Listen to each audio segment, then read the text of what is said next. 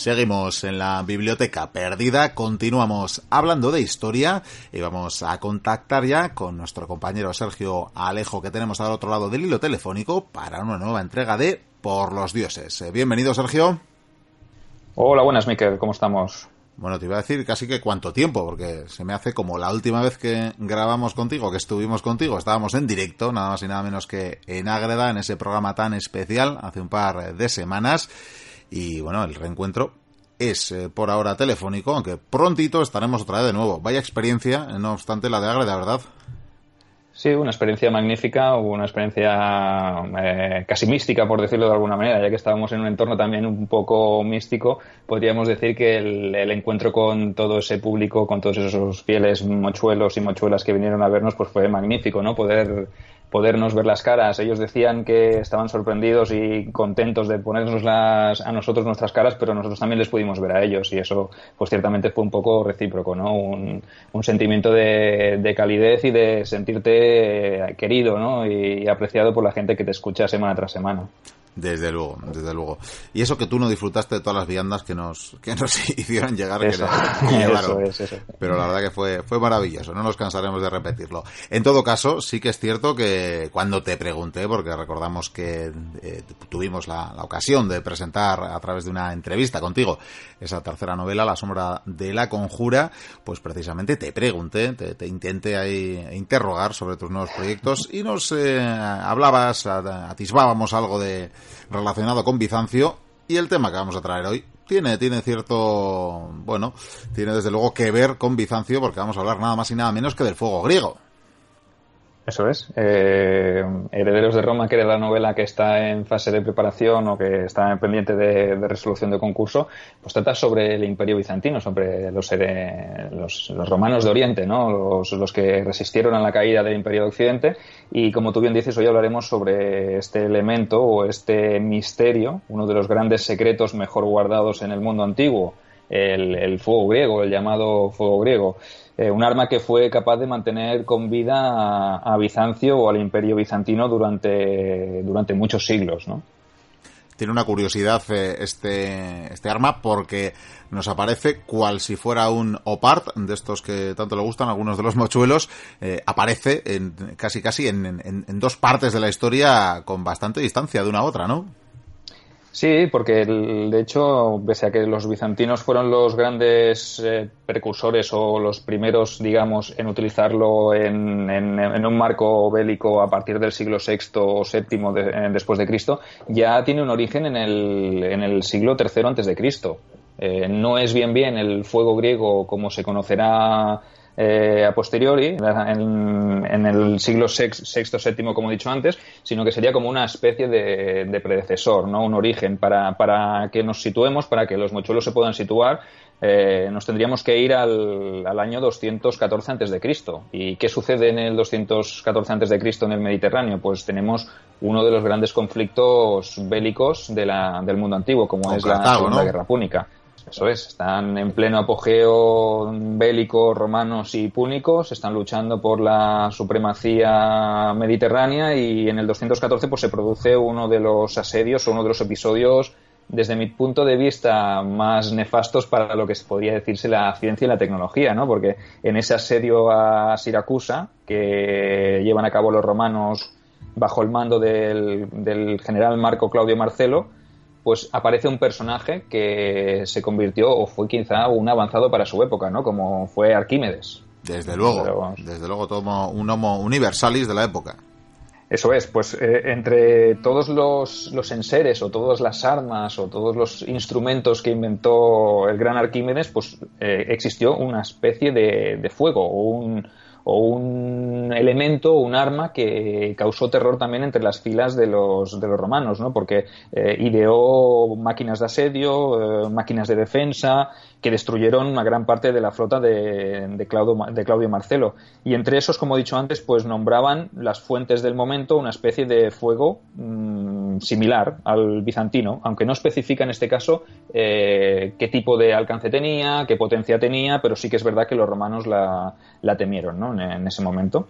Te iba a decir que, el caso es que luego de, de desaparece casi, ¿no? Parece que se olvidara este, este fuego. Sí, parece ser que las fuentes no vuelven a hacer, mm, no vuelven a nombrar este fuego griego. Parece ser que a lo mejor eh, Arquímedes fue el, único que conocía la fórmula o la manera de obtenerlo y como todos sabéis, pues Arquímedes no pasó de, ese año, porque realmente los, los, romanos, hay varias, varias historias o varias leyendas sobre la muerte de Arquímedes, pero lo que estaba claro que el propio Marco Claudio Marcelo, como general y como víctima de todos los eh, artificios que hizo Arquímedes, pues solicitó sobre todo que a este hombre no le pusieran un dedo encima, que lo quería con, con vida, pues para aprovechar ese talento eh, para usarlo en su propio beneficio. ¿Qué pasó? Pues que, como siempre, alguien, algún romano, algún legionario, se le fue la mano y se dice, dice la leyenda que estaba Arquímedes, esto ya lo es más discutible, ¿no? Porque no se sabe en qué circunstancias murió, sino que dice la leyenda o el mito que Arquímedes estaba en la arena dibujando una serie de,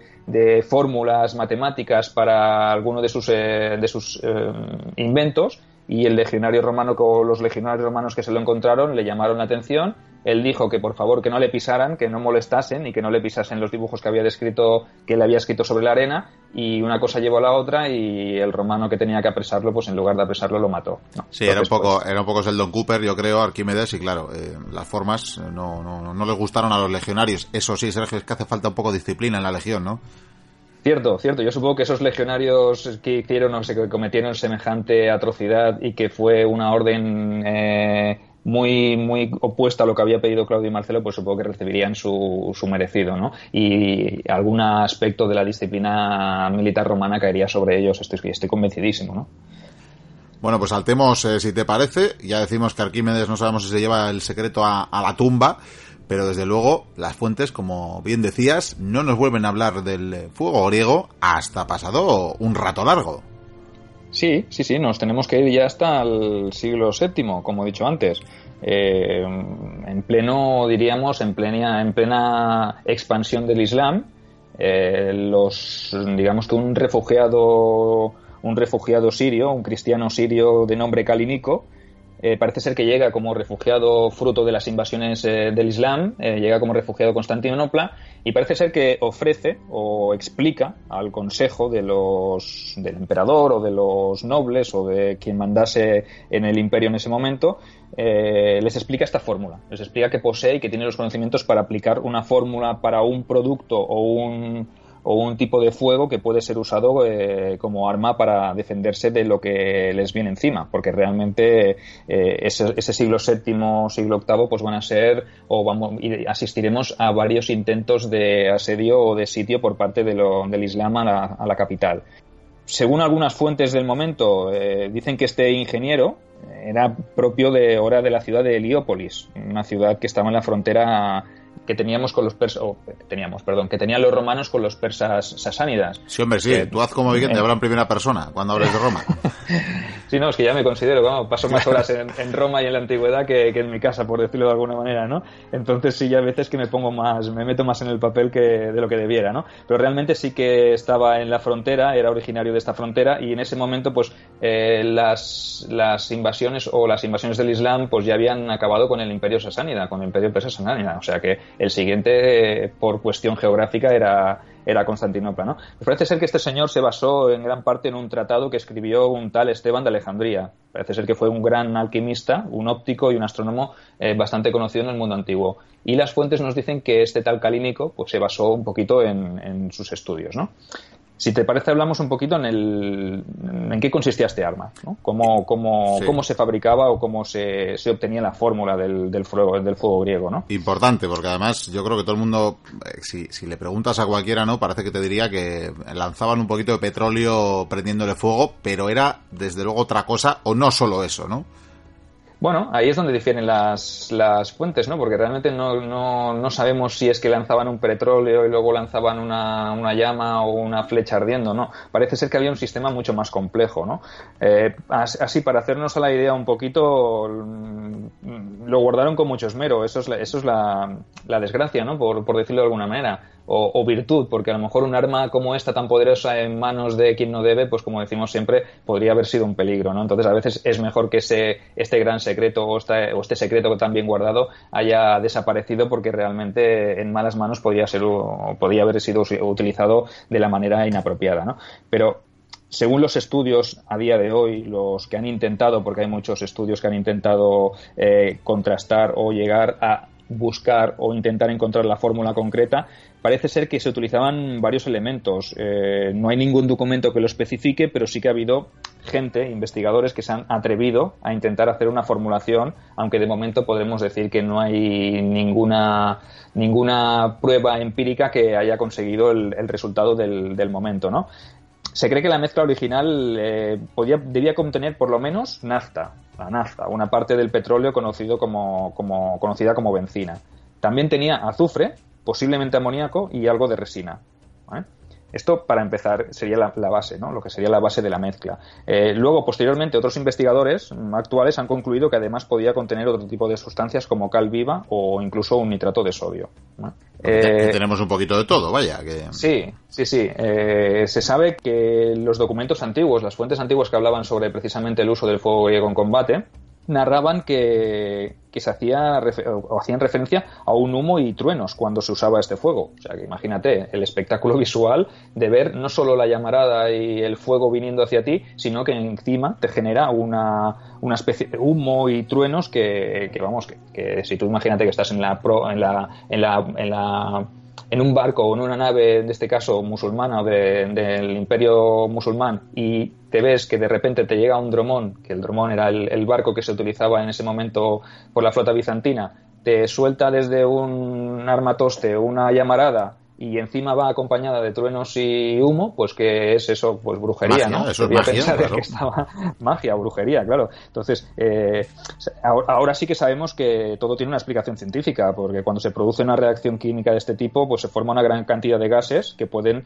hacer que se expanda y se generen altas presiones. Eso es lo que sin duda provocaría las, las explosiones y, los gases mismos harían el, humo, ¿no? Que, que procedería de elementos como el azufre o el amoníaco, que a su vez pues debemos decir que también eran altamente tóxicos y venenosos. O sea que si no te quemaba el fuego griego, eh, te ahogaba el, gas que provocaba esta mezcla, ¿no? O sea, imagínate que era prácticamente un arma eh, de la cual no podías escapar. Vamos, que era prácticamente, además del propio fuego como arma que ya era empleado, evidentemente, era un arma química en todos, en todos los sentidos podría decirse que sí, que estamos quizá ante la primera, la primera arma química de, la historia, ¿no? Por eso te decía yo antes que depende en manos de quien hubiese caído, pues ha sido un arma muy, muy, muy peligrosa. Por eso los bizantinos, ya te digo que lo tenían muy, muy guardado, muy bien eh, guardado en secreto porque no les convenía que sus enemigos tampoco la, la tuviesen a su alcance, porque la podían utilizar contra ellos. Pero ya te digo que para que los mochuelos hagan una idea de la verdad, mm, de la potencia de este arma y cómo fue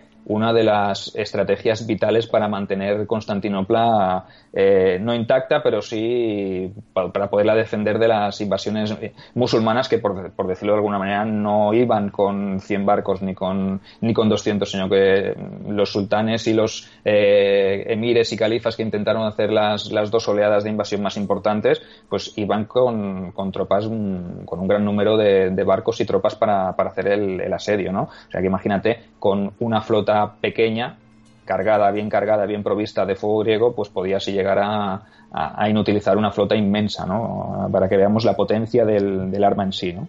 Sergio, ¿y cómo has nombrado a los barcos bizantinos que trasladaban eh, ese fuego griego, los Dromoi, pero cómo lanzaban, cómo arrojaban el, el fuego en sí?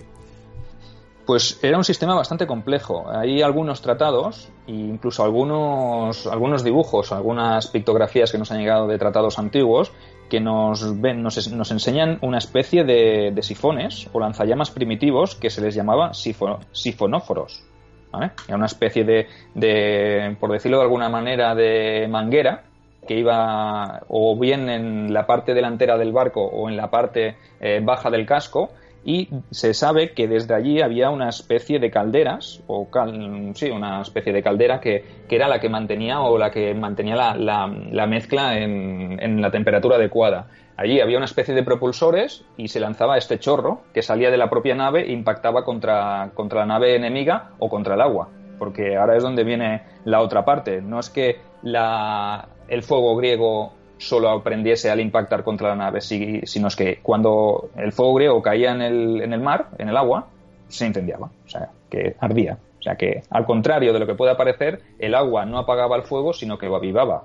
Y ahora me dirás tú, ¿a, qué se parece eso, no? ¿A qué se parece eso? ¿Qué ejemplo tenemos más claro o que tenemos más visual del, del fuego griego? No sé si habéis visto, supongo que sí, a los Juego de Tronos, vas a hablar.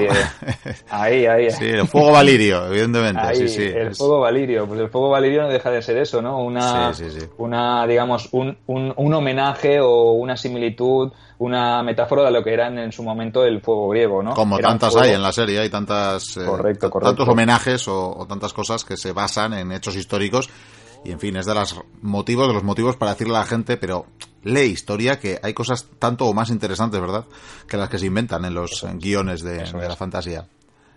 Eso es. Realmente el, fuego, el fuego griego, pues eh, al impactar, al impactar, tú imagínate que vas, como he dicho antes, en un, en el, en un navío invasor, recibes la llamarada de, fuego griego.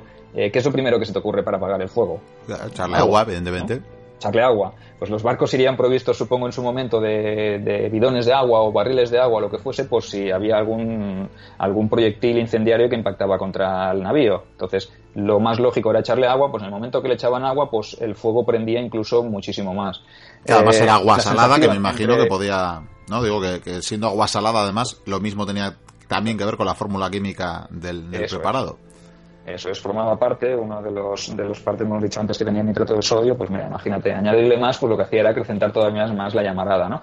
Si le unes al, al fuego eh, los truenos, el humo y todo, pues imagínate el infierno que debían sentir los pobres desdichados que fueran víctimas de, semejante, de semejante arma. En cuanto a la manera de apagarlo... Aparte, de, aparte de rezar.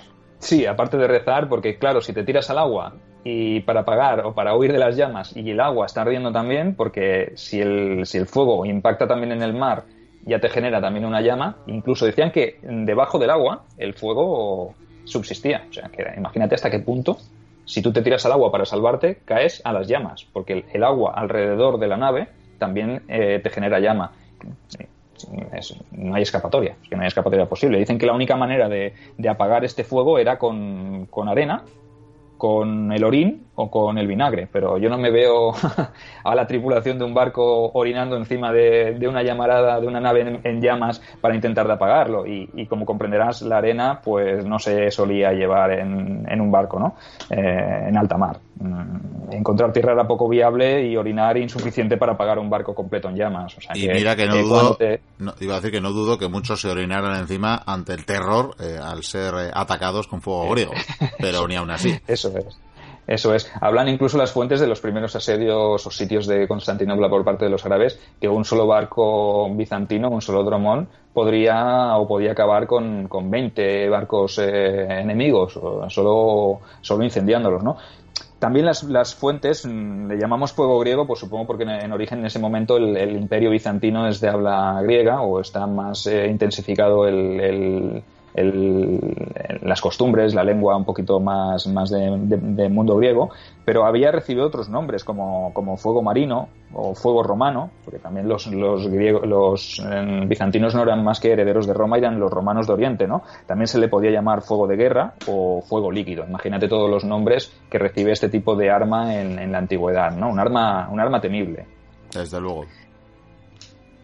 En cuanto al uso en las batallas navales, mmm, priorizan, se prioriza el uso de las batallas navales por, lo que, por lo que hablábamos antes, ¿no? Porque en el mar, o el mar era uno de los elementos conductores eh, del, de este tipo de, de, líquido, de este tipo de fórmula. Como hemos dicho antes, uno de los componentes era el nitrato de sodio y sal en el agua no falta. Entonces, eh, allí era uno de los puntos neurálgicos en el que se, se usaba el fuego griego, aunque se sabe también que se había utilizado en, en, en asedios terrestres o incluso usando catapultas para, para, hacer asedios a fortalezas. También se utilizaba el, fuego griego este para, para, para, provocar más, más daños y pánico, sobre todo. ¿no? El temor, lo que hablábamos antes, mm, no solo, no solo el daño físico era importante, sino el temor que generaba a nivel de superstición en el hecho de que no se pudiese apagar ni con agua. Eso es lo que decíamos antes. Eh, cuanto más agua se le echa, más prende. Eso para un hombre de época antigua, del siglo VII, siglo VIII en el que nos estamos moviendo, podía significar, mm, no podía significar otra cosa que no fuera brujería, y puesto que no comprenderían ni eran capaces de comprender la fórmula química que lo, que lo generaba, ¿no? La mezcla se lanzaba, como he dicho antes, a través de los sifones, que estaban ubicados en la cubierta o en los cascos de las naves de guerra. Al tocar, tocar el agua empezaba a prender, incendiaba todo lo que se cruzaba, embarcaciones, hombres. Eh, es probable que incluso en alguna ocasión el propio barco que lo lanzaba pudiese sufrir algún, algún daño colateral. Porque imagínate, si el barco va en, en, carga o se acerca demasiado a una zona donde ha habido o donde hay todavía fuego griego eh, en, en, la superficie marina, pues es probable que algún barco dromón pues también sufriese algún tipo de, de daño de, o de en este caso de daño colateral, ¿no? Sí, tenía cierto punto kamikaze lo de llevar un, un barco así en medio de una refriega marítima, porque claro, te podías ver rodeado, ¿no? De tu propio arma. Sí, sí, es, es, es, peligroso, ¿no? No deja de ser un arma, eh, como decíamos antes, eh, por decirlo de alguna manera, mmm, que usada de mala manera puede provocar muchos daños, pero que si tú la llevas encima, llevas estos calderos eh, dentro de la nave, cualquier accidente, cualquier golpe de mar, haga que vierta o tengas fuego por allí, lo que sea, pues te puede, te puede explotar tu propia nave, ¿no? Incendiarse. Por eso era un tema que trataban con mucho cuidado. Los, los, ingenieros que disparaban o que se encargaban de, de, subir todo esto a las naves y de manipularlo, pues era gente que tenía unos conocimientos sobre cómo usarlo, porque realmente era un elemento peligroso. ¿no? Como decíamos antes, eh, se sabe que se utilizó durante los dos primeros asedios que sufrió la ciudad eh, ante el Islam pero mmm, se prolongó el uso hacia incluso hasta el siglo XIII después de Cristo. O sea, estamos hablando que el fuego griego desde el siglo VII, VIII hasta el siglo XIII son muchos años, muchos siglos de uso. Para haceros una idea un poquito más o menos para marcar un marco histórico, pues el primer intento de, de asedio o de sitio de Constantinopla por parte de, de, lo, de un califa omeya, en este caso Muabai, Muawiyah, perdón, Muawiyah I, que fue califa de, Omeya. Este señor, pues en el, entre los años 674 y 678, eh, se lanzó a la ofensiva para con, tratar de, conquistar Constantinopla, ¿no? Eh, si os parece, os leeré un fragmento de un cronista del momento, un tal Teófanes, que resume el largo asedio y os leeré únicamente la parte final donde hace mención al, fuego griego, ¿no? Él dice que, que, en, su ida la flota estaba predestinada al castigo divino. Fue desviada a la región de Silea por una tempestad y huracán impetuosos y allí quebró y fue enteramente destruida. Esto habla de la flota uh, islámica o musulmana. Por su parte, Sufián, hijo, segundo hermano de Auf, trabó combate contra Floras, Petrenas y Cipriano, que mandaban la flota romana. 30.000 árabes murieron, por entonces había huido a territorio romano un arquitecto de Heliópolis, de Siria, llamado Calinico, inventor del fuego marino, gracias al cual los navíos árabes se incendiaron, se incendiaron y todas sus tripulaciones se quemaron. Así los romanos volvieron vencedores y descubrieron el fuego marino. ¿Ves? Aquí le llama, este señor, este cronista Teófanes le llama fuego marino. Sí. Pero ya hace referencia uh -huh. incluso a, a, a Calinico, a ¿no? y demás. Eso es. Esto es un, un, poco para que veáis que las crónicas del momento ya hacen un poquito de mención al, al al uso de este fuego y cómo fue de relevante para poder eh, frenar el avance de esta primera invasión. Eh, en cualquier caso, eh, no tardaron, no pasó mucho porque en el 717-718 o sea, se produjo el segundo sitio de Constantinopla por parte de los árabes y aquí de nuevo los, digamos, la flota, la flota romana, hizo uso del, del, de este arma letal y fue, diríamos, decisiva, porque también fue la parte que, que sirvió a la flota para repeler la, la, invasión por mar. Eso no quiere decir que por tierra no, no hicieran lo suyo, porque realmente, aparte del fuego griego en, eh, por mar, no debemos perder de vista que en ese momento las murallas de Constantinopla fueron una de las mejores construidas y unas de las más sólidas que aguantaron muchos asedios. Entonces tenemos que la parte terrestre la cubrían las, las murallas, las antiguas murallas que se reformaron y se rehicieron en, este siglo VIII por parte del emperador León III el Isáurico, que era el que hizo frente a esta segunda invasión, y aparte por mar pues teníamos el fuego, el fuego marino, el fuego griego, el fuego romano, como lo quieras llamar, ¿no?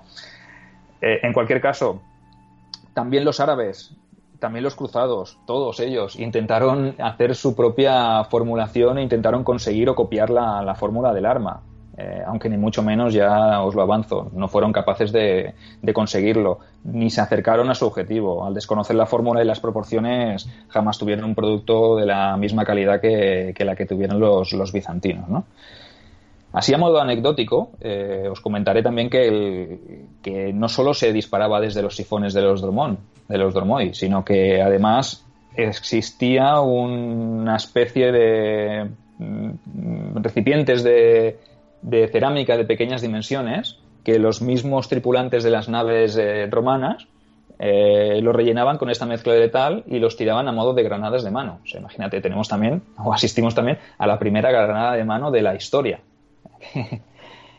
Era una especie de granadas de mano que se podían arrojar mm, desde la propia cubierta hacia la cubierta del barco enemigo, ocasionando el mismo efecto devastador y destructivo en, el enemigo, ¿no? La primera también, granada. También tendrían algún accidente, me imagino, al arrojarlas quizás, pero, pero bueno, desde luego letal, parecida como arma arrojadiza. Sí, sí, sí, sí. O sea, la primera granada también la inventaron los romanos, en este caso los, los bizantinos, ¿no? Eh, ¿Por qué se dejó de usar? Que es donde radica un poco la, la, digamos, la, las preguntas que nos hacemos o que se hacen a día de hoy los investigadores, ¿no? Eh, se sabe que a partir del siglo XIII el fuego griego cayó en desuso, como hemos dicho antes. Mm, hay varias teorías para explicar el, el, hecho este, ¿no? Uno de ellos se basa en el propio secreto de la elaboración. Solo Mm, para que os hagáis una idea, solo unos pocos privilegiados, privilegiados conocían la composición de la fórmula y las proporciones, porque tú podías tener los materiales, pero debías saber que también en qué proporciones se debían mezclar, porque si no la fórmula no funcionaba. Entonces, esto parece ser que solo unos cuantos, unos ingenieros, unos químicos del momento, por llamarlos, que en aquel momento supongo que les llamarían brujos, por ejemplo, pues eran los, los únicos capaces de, de, saber cuáles eran las proporciones adecuadas para que el arma fuese o funcionase, ¿no? Con el paso del tiempo, los emperadores que eran conocedores fueron los encargados de mantenerlo oculto. ¿Por qué? Porque tampoco les interesaba que sus digamos, sus opositores o la gente que, que ostentase algún, alguna intención de, de, hacerse con el trono supiese cuál era el fuego, el secreto del fuego para utilizarlo en su propio beneficio, ¿no? Estamos en un momento en el que hay guerras civiles, que tanto los, un emperador puede gobernarte 30 años o 40, como es el caso de Justiniano en su momento, o que son reyes o emperadores que gobiernan meses, días o como en los mejores momentos de, del Imperio Romano, ¿no? Que, esto es cíclico, ¿no? La historia es cíclica, ¿no? Entonces, por ello cada vez eran menos gente la que conocía el secreto. Eh, tal vez fue el propio miedo el propio miedo a, que los demás lo supieran lo que mantuvo o, hizo que el, secreto se, se, perdiese para siempre. ¿no? Los alquimistas que trabajaban en la elaboración de la fórmula lo hacían en secreto, eh, ocultos a los ojos de todo el mundo. Se dice que en la misma Constantinopla y siempre estaban vigilados por soldados. Estos custodios tenían la doble función, ¿no? Tenían la función de vigilarles durante la reclusión y además eh, tenían la orden directa de que si la ciudad caía, eh, en manos enemigas, pues tenían que acabar con estos señores eh, sí o sí porque no podían permitirse el lujo de que se les, transmitiese, se les transmitiese el secreto a los nuevos invasores. Claro. Tiene su lógica, ¿no? Este no, creo que ellos estuvieran muy de acuerdo, ¿no? a lo mejor no se les informaba, les dijeron, vosotros trabajad aquí, que viviréis como reyes, pero... Estos eh, señores están aquí por vuestra seguridad, les decían, seguro. Correcto, estos os están protegiendo. Ahora, no les dijeron, si la ciudad cae, que sepáis que vosotros vais a ser los primeros en caer también, porque no interesa que nadie sepa eh, cómo se fabrica el fuego griego, ¿no? También hay que tener en cuenta que en el 1204 se produce, a principios del siglo, del siglo XIII, se produce el, saqueo de Roma por parte de la Cuarta Cruzada. No sé si lo, habéis tratado vosotros ya en tema de las cruzadas. No sé si lo tratasteis con Vikendi. Sí, sí, sí, hablamos de las cruzadas y lo abordamos un poco someramente, pero, pero sí, sí, lo abordamos en, ese, en ese periplo que hicieron la Cuarta Cruzada, pues se detuvo en Constantinopla y pues como Constantinopla era una de las ciudades más ricas y más ostentosas del momento, pues qué mejor que asediarla y conquistarla, ¿no? Aunque sean cristianos, pues como somos cruzados y vamos a lo que vamos, pues cristianos, musulmanes, lo que sea, ¿no? Asediaron la ciudad y fue uno de los, después de un asedio bastante largo, pero fue un asedio bastante brutal, bastante bestial, ¿no? Se acabó con todo, no se respetaron incluso ni las, ni las iglesias, imagínate hasta qué punto, un, un, un asedio, una cruzada cristiana que atente contra eh, la zona o las, los elementos eh, religiosos del momento, aunque en ese momento pues tampoco eran la fe o la fe que procesaban los, los, los griegos bizantinos era ortodoxa, no era la misma que, o digamos que nos valía como excusa, ¿no? Y venga. Eso es, eso es, pero no se respetó ni tampoco a los cristianos. Entonces, ahí parece ser que podría ser, yo me decanto también que una de las opciones para que el fuego griego desaparezca, pues fuese que antes de que cayese la ciudad en manos de los cruzados y estos se, se pudiesen hacer con los secretos del fuego griego, pues estos custodios de los que hablábamos antes, pues recibieran la orden de matar a, los últimos, digamos, eh, químicos o alquimistas que eran capaces de, de hacer este, esta compleja fórmula, ¿no? Realmente una lástima, ¿no? Que las cosas acaben siempre así, pero coincide la fecha con ese siglo XIII, que es cuando dicen las fuentes que empieza a caer en desuso o a desaparecer el uso del, fuego griego, ¿no? Diríamos que esa, ese, ese periodo de vida va, pues podríamos decir, desde el siglo VII hasta el siglo XIII, finalizando aquí seguramente con la, con la Cuarta Cruzada, ¿no? También se dice, otra teoría habla de que las limitaciones de, que había unas limitaciones en su uso, que el fuego se entregaba únicamente a la marina imperial que protegía la ciudad de Constantinopla. Eso puede decir que cada vez, si cada vez hay menos marina o hay menos flota o la flota está más dispersa y solo se le da a la ciudad de Constantinopla, a la, a la flota que protege la ciudad de Constantinopla, pues que poco a poco el, uso vaya cayendo si tampoco hay invasiones ni enemigos con los que utilizarlos, ¿no? Si la fórmula pasa de generación en generación, pues eso tampoco lo, lo sabíamos, ¿no? Si los reyes dicen a mí me deponen, pues yo me llevo al que tenía el secreto del fuego griego para que tú no lo puedas utilizar, pues estos son, son muchas teorías, ¿no? No, no estaba al alcance de todas las flotas bizantinas y mm, cada uno lo quería utilizar para su propio beneficio, ¿no? Eh, a modo anecdótico ya y para concluir un poquito, para no extendernos demasiado más en el fuego griego, porque habría mucho de qué hablar, pero podríamos entrar en los asedios y en los sitios, pero yo pienso que esto lo podríamos dejar para otro programa. Eh, recientemente se, han hallado restos de lo que podía ser un fuego griego en, un pecio, en un, en un barco hundido frente a las costas de la Provenza francesa. Mm, los investigadores creen que entre los restos se hallan unos recipientes que podían contener lo que podía ser la mezcla de este, este fuego. Esperaremos a que se publiquen los estudios ¿no? para saber si es exactamente esta fórmula y si realmente la pueden reproducir y llegar a, comprender si, si, era tan mortífera o no. Espero que si es un arma de destrucción masiva, como se dirían, mejor que quede como está, que quede enterrada en el olvido, porque nunca se sabe lo que se puede hacer con, con cosas como esta, pero eso solo, solo los dioses lo sabrán. Efectivamente, yo te iba a decir precisamente eso, ¿no? Cuando antes decías que era una pena, eh, entendiendo que te referías a todo lo que saquearon los eh, cruzados, en eh, Bizancio, desde luego, eh, casi casi que no nos iría mal, ¿no? Si de un día para otro olvidáramos eh, cómo se hacen, pues desde las armas nucleares a, a toda la que se nos pueda ocurrir. Y no obstante, en el caso de, de las, de las consecuencias, de los testimonios que, que, nos daba sobre el fuego griego, da la sensación ¿no? que, este, que en el siglo XX ya se empezaban a elaborar eh, pues cuestiones como, como las bombas incendiarias o como el napalm incluso, ¿no? que tienen algunos ingredientes eh, en común, no sé si químicos, pero sí en eh, aquello de un fuego que no se puede apagar y además hace poco me acordaba precisamente cuando citaba el bombardeo de Guernica, hablaban, ¿no? También casi casi les parecería magia, hace, aunque solo fuera hace 80 años, el hecho de sufrir un fuego que no podían apagar. Y, eso me temo que en el siglo XX, de alguna manera, eh, el ser humano recuperó el fuego griego y, como siempre, no para bien, está claro. No, totalmente de acuerdo, Miquel. Son cosas que, como hemos dicho antes, las armas en manos de tontos pueden ser muy peligrosas. No sé si lo dijo Ángel también el otro día. Ángel Calvo lo comentó en, en el propio programa directo que hicimos allí en, en Ágreda y realmente es eso, ¿no? Eh, el napalm, todos estos tipos de granadas o de bombas incendiarias, pues seguramente tengan una base de, de lo que era la fórmula del, del fuego griego, ¿no? Y realmente, pues, mm, como hemos hablado hasta ahora, para que la usen los tontos, pues mejor que, que, se queden en el olvido y que no deje de ser más una anécdota, una curiosidad de la que podamos hablar aquí nosotros eh, como una anécdota más de la, de la historia, ¿no? Efectivamente, y si no, pues siempre nos quedará el fuego valirio. Eso es, eso es, que quede en pantalla y que lo puedan disfrutar los mochuelos viendo una serie y que quede en eso, ¿no? Que no se use porque por desgracia ya tenemos demasiadas armas como para que tengamos que preocupar de otra más. Tiraremos con, con el programa adelante y te invitamos, eh, Sergio, desde luego, a la próxima visita que nos hagas para hablar eh, de más eh, cosas interesantes, tanto del mundo romano como el griego. Y hasta entonces, pues desearte lo mejor. Un saludo y hasta la próxima.